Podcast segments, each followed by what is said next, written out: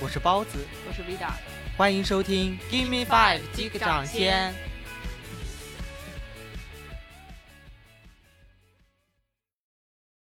大家好，好久不见，这是时隔三个月的一次更新。然后这一次呢，我们的这个主题还是蛮跟进最新消息的。首先，我们要恭喜汤唯小姐在春实和福日的电影节上拿到了最佳女演员。然后，然 后这一次呢，我们的选题也是围绕着他的最新作品《分手的决心》里面这个角色来做的一期节目。这一期呢，主要是关于韩国女性主角为代表的一些电影。我们是选了哪些电影呢？我们作为两个部分来比较吧。第一个部分，我们选的就是汤唯在《分手的决心》里面的宋未来这一角色，和一直作为演员非常有争议的金敏喜，他们两个人的这个角色来进行一个比较。金敏喜的角色，我们选用的是洪长秀电影《独自在夜晚的海边》里面女演员恩熙这一角色，来和汤唯的这个宋瑞来这个角色进行对比。第二组呢，里面是两个电影的女角色。第一个是啊，应该算是韩国电影女演员之最全度妍的代表作《密阳》中的那一个女人深爱。另一个呢，则是让人倍感惊喜的一部电影《蜂鸟》里面的女主角十四岁的恩熙，还有另一个不同于世俗的女老师英智。这两个部分呢，我们会分别进行一个对比和比较。这一次我们的讨论主要是指在电影里面中女性角色的一个比较和讨论，并不上升到整个电影。当然，我们会从整个电影的一个角度和观点去讨论这个角色的意义，还有对于女演员她们的职业生涯中间的一个象征意义啊，还有对她的那些后续的转变有什么起到了什么作用，不上升女演员的个人 生活，嗯。仅针对 这次选题中间的某一位女演员做一下这个特殊说明，懂的都懂，不用多说。好，然后我们就开始第一部分，就是第一组的比较吧。第一组呢，这两个演员，当你提到这个对比的时候，我第一眼实际上是有一点愣住的，我就想，哎，他们俩怎么能放在一块儿？但后来想想，真的挺有道理的。金敏喜和汤唯虽然来自两个不同的国家，但是他们俩身上的确有相似的地方。那就是他们作为一种气质型的特型演员，相当突出，对吧？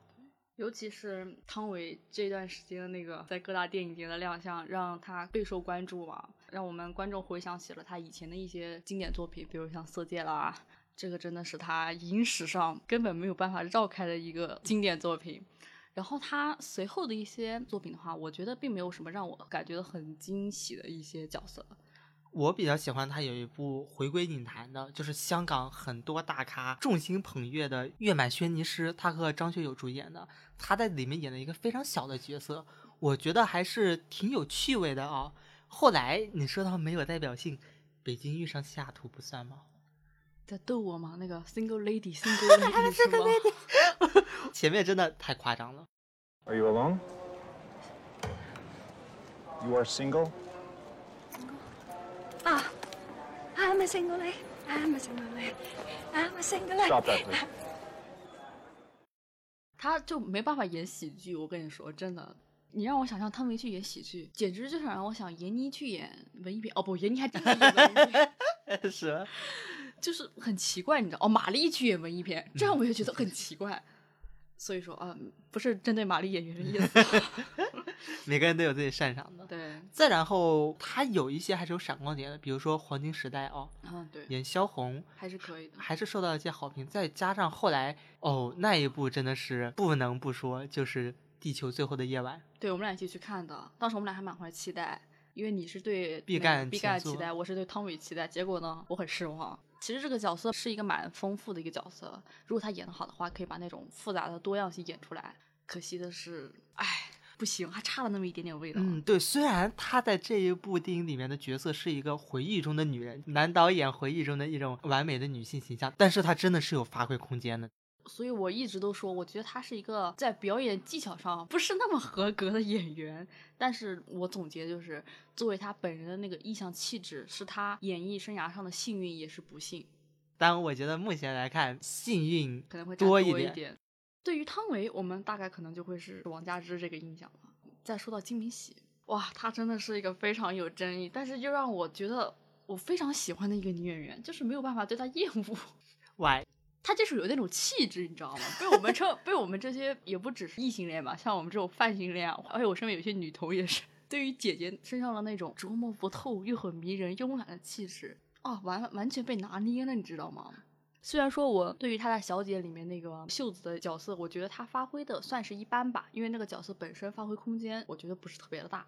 但是不得不说，她那一次的那个角色，真的开启了我的同性之路。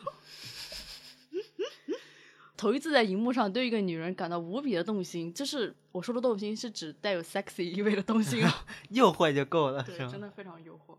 在小姐之后，她的那个荧幕形象反差是巨大的，我觉得。对，我觉得从那个时候，她的荧幕形象就一下子就丰满了起来，让人就对她有一种我看到的这层面纱，但是呢，我想拨开，我希望拨开之后能看到一个更加靓丽的女性形象，对吧？她一下就成为那一种让人欲罢不能的一个女演员。这样的一个转变有他自己的功劳，当然也有洪长秀电影语言魅力的一个功劳，把他身上的那股气质完全的展现出来了。虽然我觉得《小姐》是一个很重要的作品，但是呢，真正让她的形象完全丰满，不光是她作为一个演员，还作为一个实实在在的人的，就是洪长秀。如果我对比一下他们两个人，你你能想到的最好的差异点，就是怎么样去形容他们两个身上的这样一个气质？如果让你分别形容一下我觉得汤唯她是有一种木的钝感存在的，这种感觉呢可以被利用的很好，比如《色戒》里面的王佳芝，《分手的决心》里面的宋瑞来，也可以被用的不好。嗯、那用的不好的例子就多了去了，哈哈，此处就不说了，尤其是以电视剧为主。而金敏喜呢，我觉得她就是有一种狡猾的灵动感吧，这种感觉的第一次大规模亮相，应该就是在《小姐》里面。而后来在洪长秀的电影中，虽然你可以看到他的形象显得有一点千篇一律，但是因为爱嘛，他这种感觉还是没有被消磨掉的，而且呢，被藏得更深，让人感觉更有趣味了。如果你让我形容，就像你刚才说的，汤唯身上那种笨笨的感觉，我觉得就是他一个很绝妙的一个点，就是他不聪明，不是说他本人不聪明，我是觉得他身上有一股让人觉得憨钝的那种感觉。但是在电影上面，这个憨钝就是一个非常绝妙的一个点，让他展现出了他自身潜藏在那个钝跟笨下面的一些反差感，就让人觉得非常的着迷。对于金敏喜的话，我可能会更觉得她是那种像海一样的女人，就是非啊常巧妙的是，汤唯在《分手的决心》里面饰演的就是一个像海一样的女人，但是我觉得她本人并不是一个像海一样的女人，反而我觉得，呃，如果把这种形容放在金敏喜身上，会更加的恰当一点。既然两个女演员我们就这样对比讨论完了之后，我们就开始讨论一下他们在这两部电影里面的一些那个形象的代表。首先，我们就来谈一谈那一部算是震惊世界的《独自在夜晚的海边》吧。这部电影里面，金敏喜扮演的这个女人，在我看来是一个没有什么过多转变的形象，就是她从一出场到最后，都始终是一个为着一个不在场的男人着迷，有一些困扰的形象。不知道你是怎么感觉的？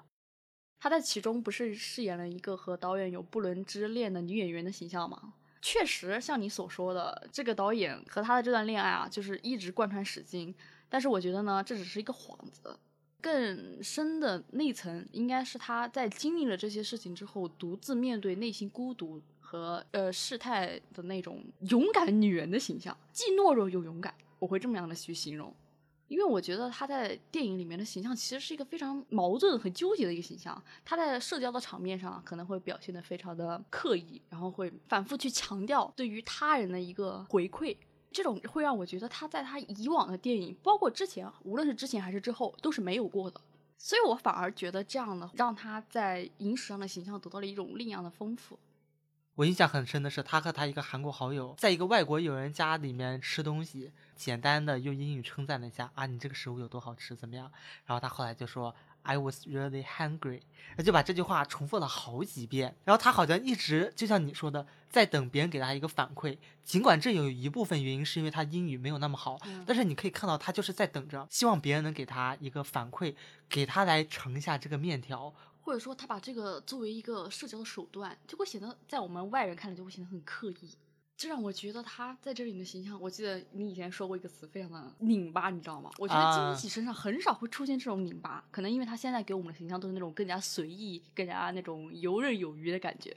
对，应该说这部电影里面，他就很罕见的为很多事情所困扰。实际上，就像你说的，不光是为这一个导演的爱情，还为了因为这一段爱情所导致出来的种种纷争。比如说，他作为一个演员，能接到的剧本比起之前差了很多。他在他的学长啊，在他的好友眼中是什么样的人呢？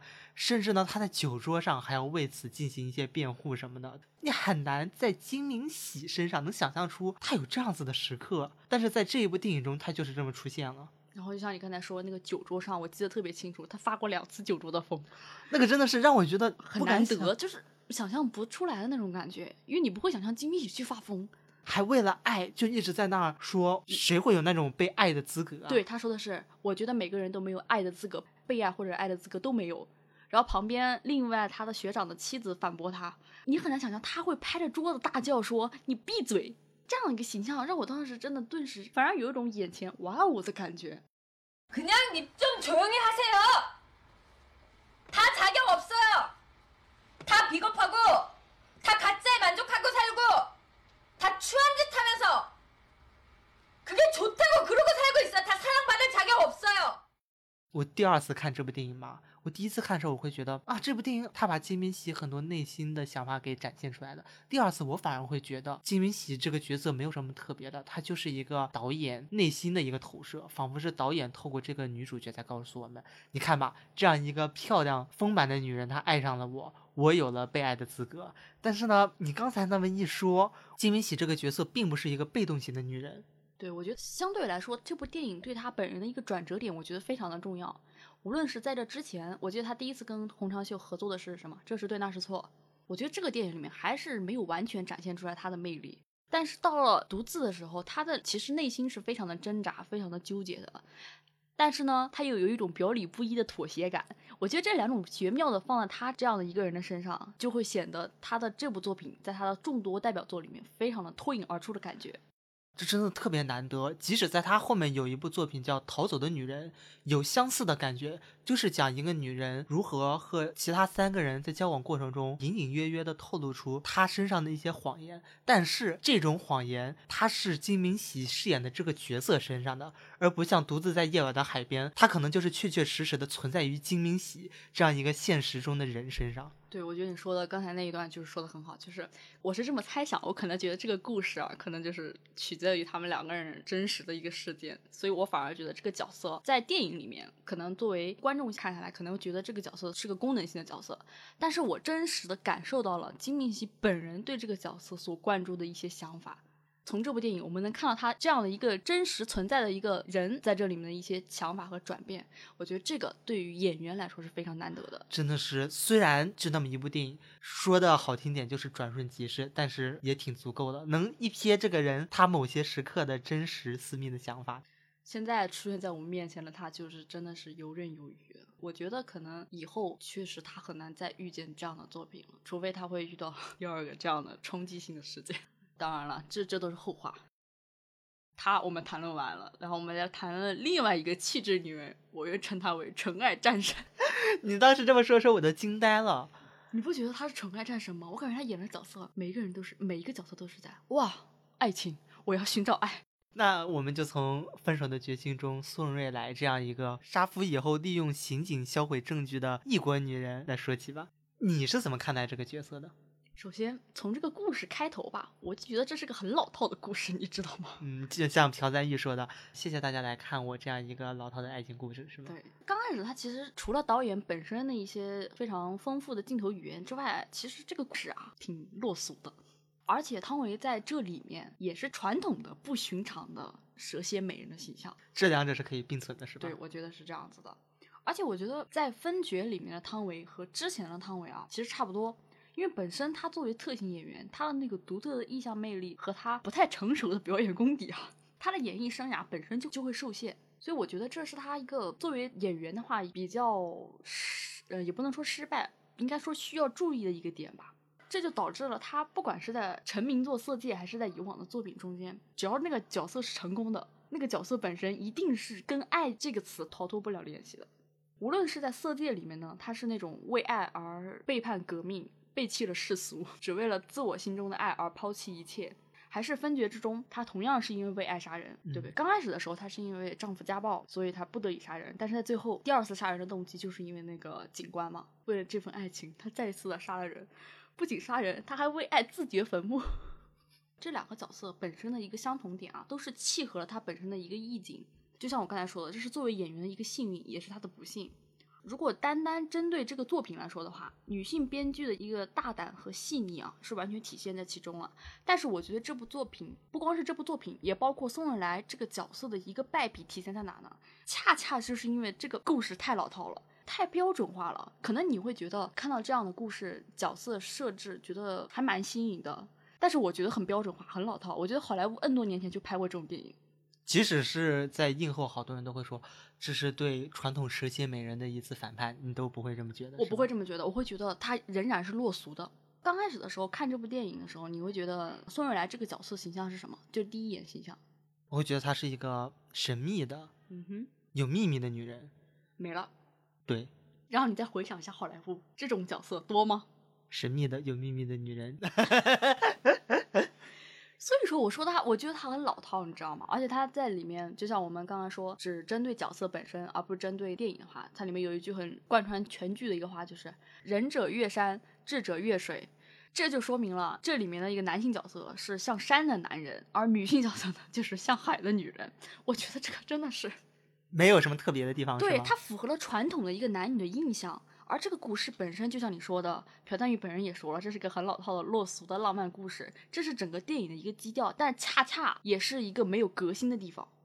你觉得就是不管他的视听语言有多么华丽，他从根本上就是已经有一点腐败的感觉，是吧？嗯，说腐败好像有点夸张，但是 确实是落俗了，你知道吧？孙瑞来其实他的形象设置是很有亮点的，但是他没有革命性，你知道吗？就是我觉得对韩影影史或者说是全球影史上来说，这种形象太多了。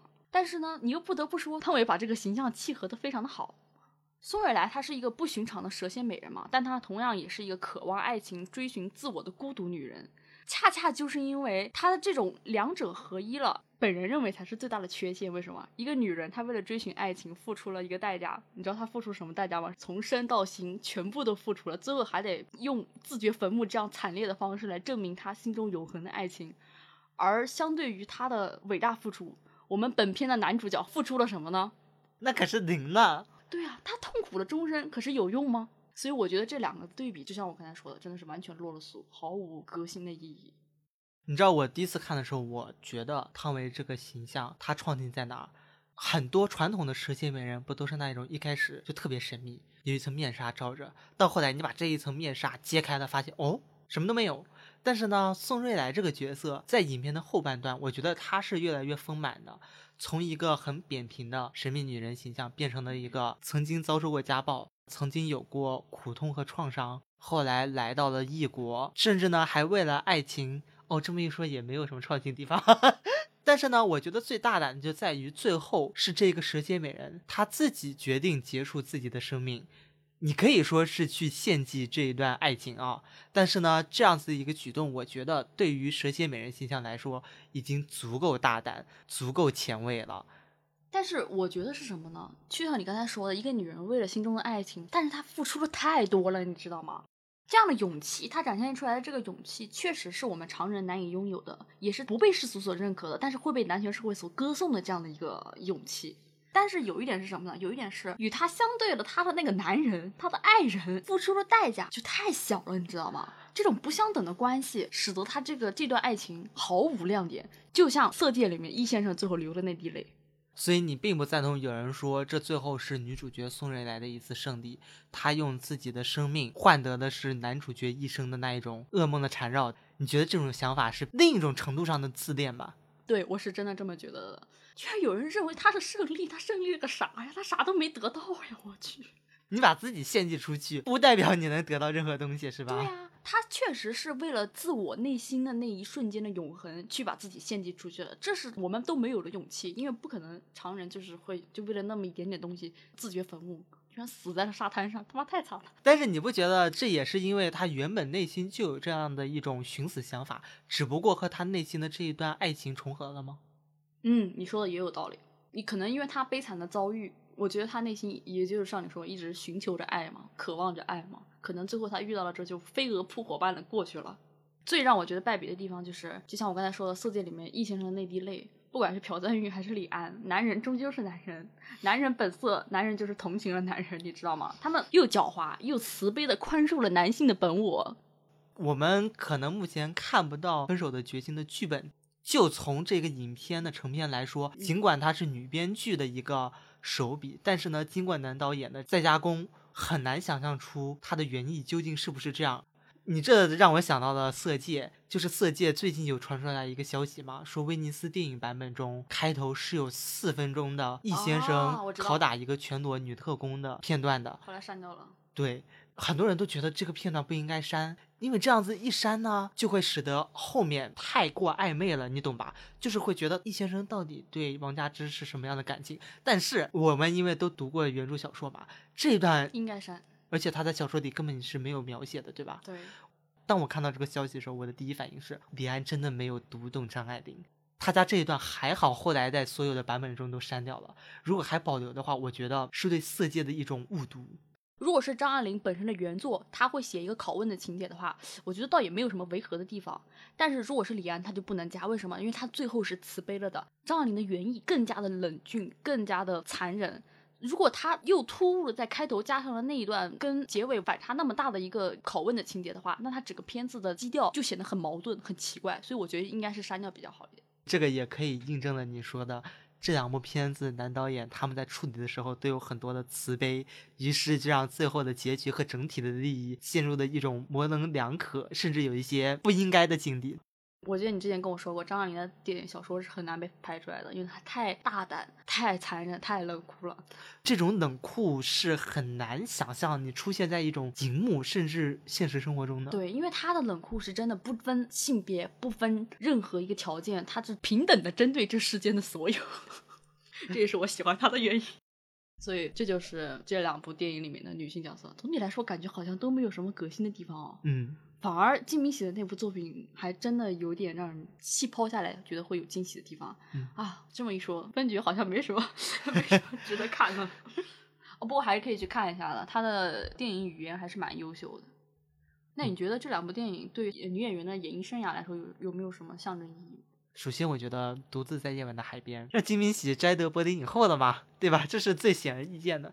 其次呢，就是通过他们俩这样一种现实经历，然后经过艺术的再加工，让她作为一个女演员的 persona，就是她的人格更加饱满了。尽管这一种是毁誉参半的啊，嗯但是呢，这会让我想到包曼这个女演员，啊，他之前不是和罗西里尼有过那样子的私情吗？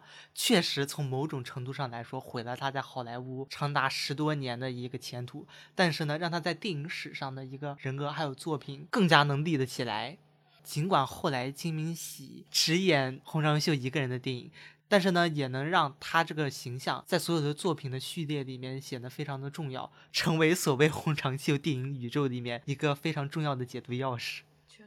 这部电影里面还很特殊的是，它分成了几幕嘛，几段这种叙事的手段去做，而且我觉得很惊喜的是，它里面有很多关于女演员个人长镜头的一个独白，这点是在韩国甚至 亚洲男导演的电影里面很难得去看到的一个叙事，所以我觉得这点是值得夸奖的，那分手的决心至于汤唯呢？你是怎么想的？帮他打开了韩国市场，没有了。你觉得对于他在后面的演艺生涯没有什么实质上的改变和帮助是吗？没有，他仍然还在演他的老一套。我说了，他真的是特型演员中的特型演员，这是他的不幸，也是他的幸运。顶多就是能让更多的导演把他视为所谓的缪斯，是吧？个人啊，个人意见，我觉得他以后这条路的话会比较难走，因为不可能有那么多导演、那么多的编剧，就是为了他一个人去写剧本。而且韩国其实是蛮重视商业主流电影的一个市场，他去演商业片，你不会觉得很违和吗？我觉得他跟金敏喜也差不多，但是金敏喜的可塑性会比他强很多。这不是拉踩啊，我说的是事实，事实。有不同意见可以反馈的啊。第一组我们就差不多对比完毕了，接下来第二组呢，一个我们选的是全度妍的密阳，另外一个是金宝拉的蜂鸟。全度妍的密阳在这里面饰演一个角色，用一句话来概括，就是丧夫又接着丧儿的中年女人。而蜂鸟呢，则描绘了一个十四岁女初中生的一所经历的一些生活。其实我觉得这部电影它并不是单单的只描绘了一个女性角色，而是描绘了很多的女性形象，把它联合在作为了一个整体，在这种世俗文化下的一个整体。我觉得这个是一个很有创新的一个设置。然后接下来我们就来讨论一下关于这两部作品的一个电影风格语言是不同的，因为电影导演嘛，一个是大名鼎鼎的李沧东，另外一个是这几年比较备受期待的独立制作人金宝拉。嗯当然，这部《蜂鸟》是他的处女作，可解读性就会更强一点。对于李沧东吧，我的观感很复杂，就像我上次跟你说的，我说我现在好像对他的厌恶感又加深了一分。尤其是在女性形象塑造这一方面，是吧？但他身上有一个优点，他本人是在不断的反思，这点是很难得的。因为一般男导演他，嗯，懂的都懂，就是 他身上会有一个不断反思，然后不断思考、不断改进的一个过程。当然，我不知道他这个改进是往哪方面改，但是呢，他确实有在改。《密阳》里面这个女性形象，跟她最近先出来了一部《诗》老年女性形象，可以做一个对比。如果以后有机会，我们可以展开讲一下。因为他在之前很多作品，比如说像《薄荷糖》啊，还有《绿洲》啊，都是以男性视角展开的，所以里面的女性形象有点不堪入目哈。像你说的，《密阳》算是一个转折点，然后到后来的《诗》，甚至《燃烧吧》，虽然呢被以凯特·布兰切特为首的那一届戛纳评审团毙掉了，但是呢，大家还是觉得比起之前有长足进步的哈。关于李沧东本人呢，他这个人可能是因为以前当过作家，电影语言那个叙事风格，还有他的镜头的一些运用啊，过于戏剧化。但是故事他选的故事本身没啥特别的，就是你乍一看，你可能觉得哇大起大落的感觉，但是你细细的一分析，就会觉得啊这个故事挺常见的。就像《密阳》里面，这也是一个非常常见的故事。就像我刚才说，丧夫嘛，后面又紧接着丧儿的一个中年女人跟自我慢慢和解的故事吧。按照豆瓣的话来说，就是这样。我觉得李沧东这部电影的成功之处，可能是在于全度妍。很明显，很明显。虽然这个文本我比较喜欢啊，因为它是完全集中于这一个女性角色嘛，所以这个人物相对复杂度还是极高的。但是呢，像你说的，这样的一个人物，他怎么立起来，还是要靠演员的。全斗元他本身就是一个非常具有多样性的一个演员嘛，他的那个表演天赋和一些自我的一些想法，让他不太受限于戏路的控制啊。对比一下上一组的两位，因此呢，他的荧幕形象在本土的韩国女演员中，我觉得算是比较丰富的。他演过很多大起大落的一些角色啊，还有一些类型片，我觉得这个是非常难得的。有一些比较刺激的，有像《夏女》里面的那一个擦浴缸擦的特别漂亮的女佣，《快乐至死》里面出轨的人妇，还有像《乡村女教师》啊、巴洛克风格的危险关系改编的电影中的一个纯情小姐，这些形象你真的很难看到有一个韩国女演员能出演的这么广。在最近的一些作品中，比如像《抓住稻草的野兽》这部作品里面，她的形象又变化了。她是一个为钱不择手段的恶女形象，让我蛮眼前一亮的。但这个片子本身，嗯、呃，挺韩国的啊，没什么没什么值得期待的，就是一些反转嘛。可以看得出来，她对职业生涯的一些想法非常的多变，非常的具有挑战性。我觉得这个对于演员本身是非常难得的一个特点。如果我没有记错的话，他本人是没有社交网络账号的，而且他一些婚姻情况啊、感情情况也从来不在大家的大众视野范围之内的。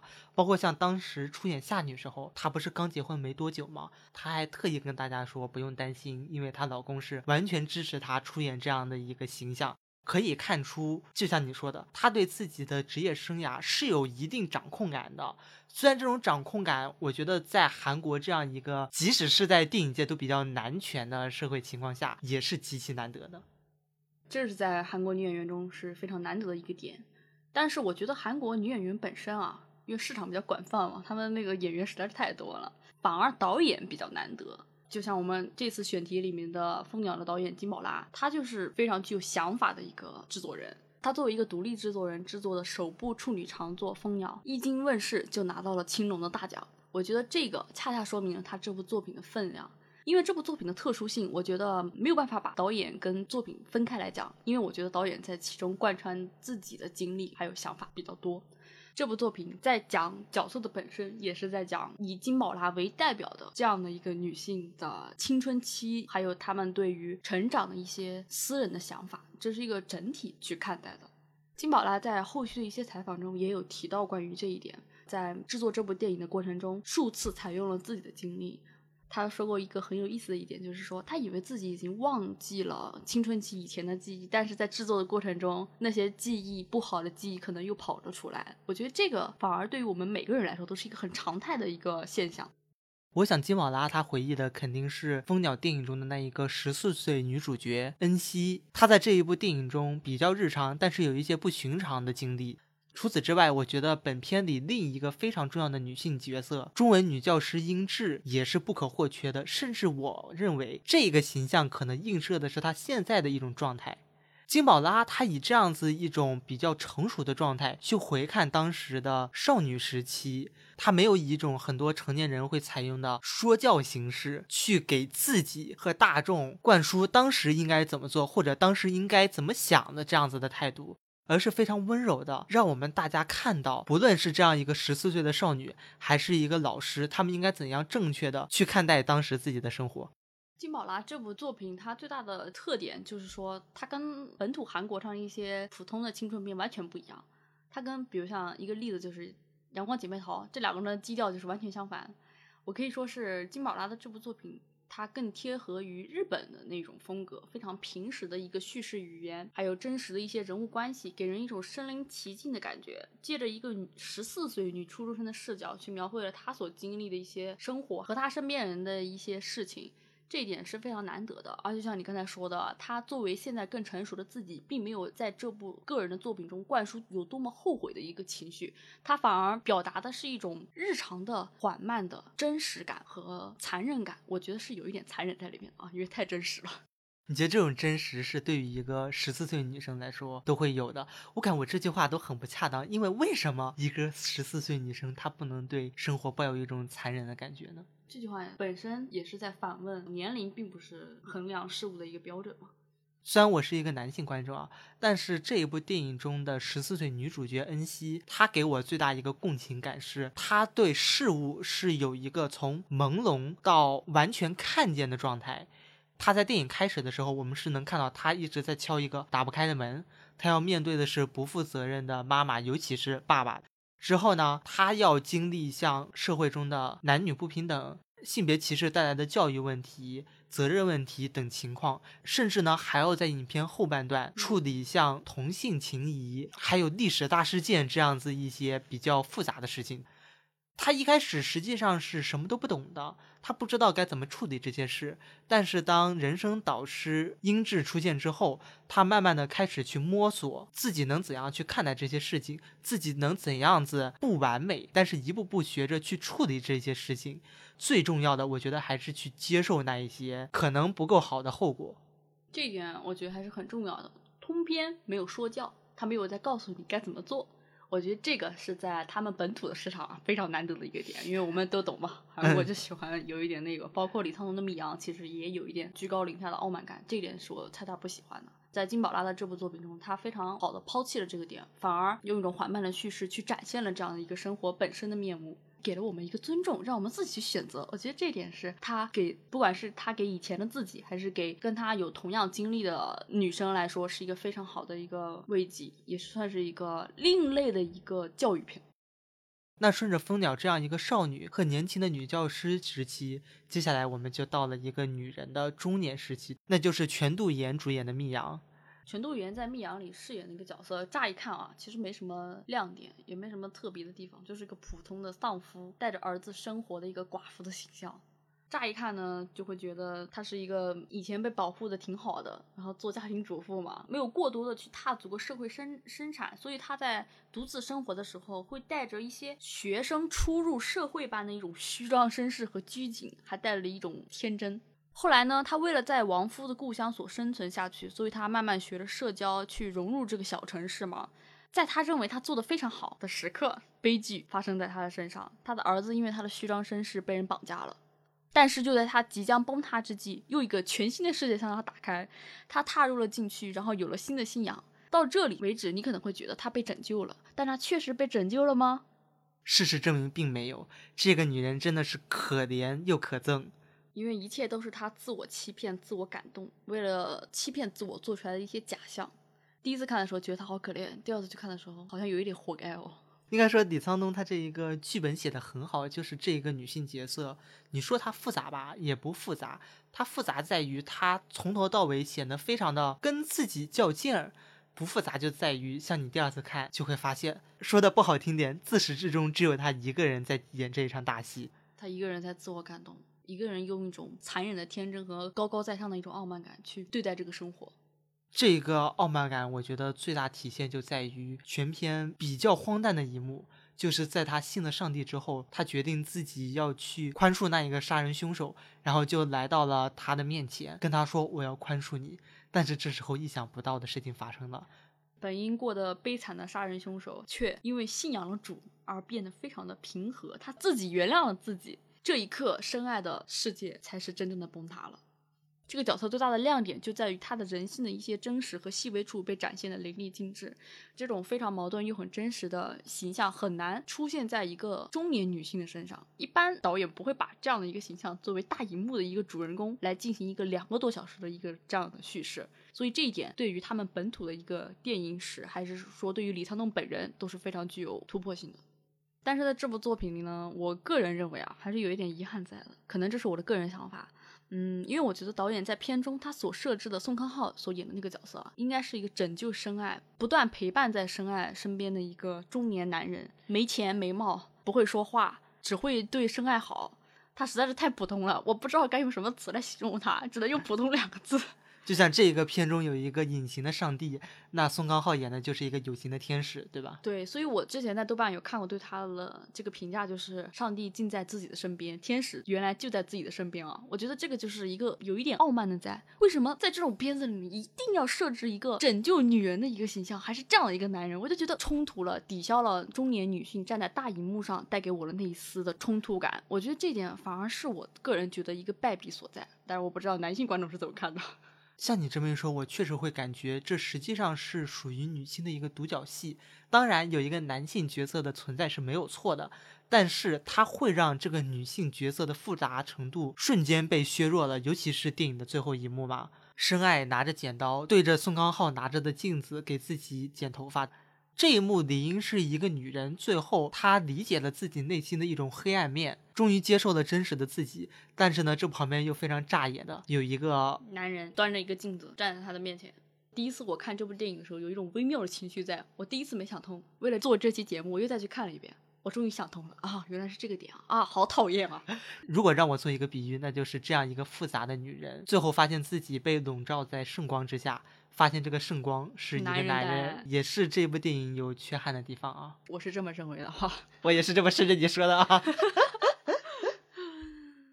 关于这四个角色，我们也讲的差不多了。如果有观众感兴趣的话，可以去看一下。因为韩国的电影史时间不算很长嘛，女性角色作为主人公在他们的本土市场上活跃的时间也不算很长。这其中能举出的一些代表例子呢，也是这几年比较多的。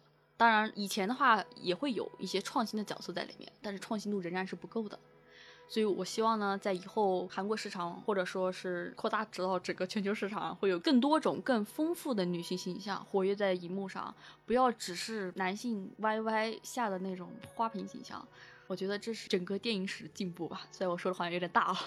对，尤其是在这几年。全球趋于保守的形势下吧，对于电影也是如此。我们更需要一些多姿多彩的女性形象，尤其是在韩国电影中，当像《蜂鸟》这样子的电影出现的时候，它是会让所有人都惊讶的。但是呢，凑近一看就会发现它有惊天动地的力量。也希望这样子的力量在之后的韩国电影中能接着有延续。确实，其实无论女性、男性，应该有点突破了。这么多年拍的都是同一套东西，看了看腻了。好，然后我们这期节目就到此为止。感兴趣的话，可以去看一看哦。那我们下期再见，拜拜。Thank you.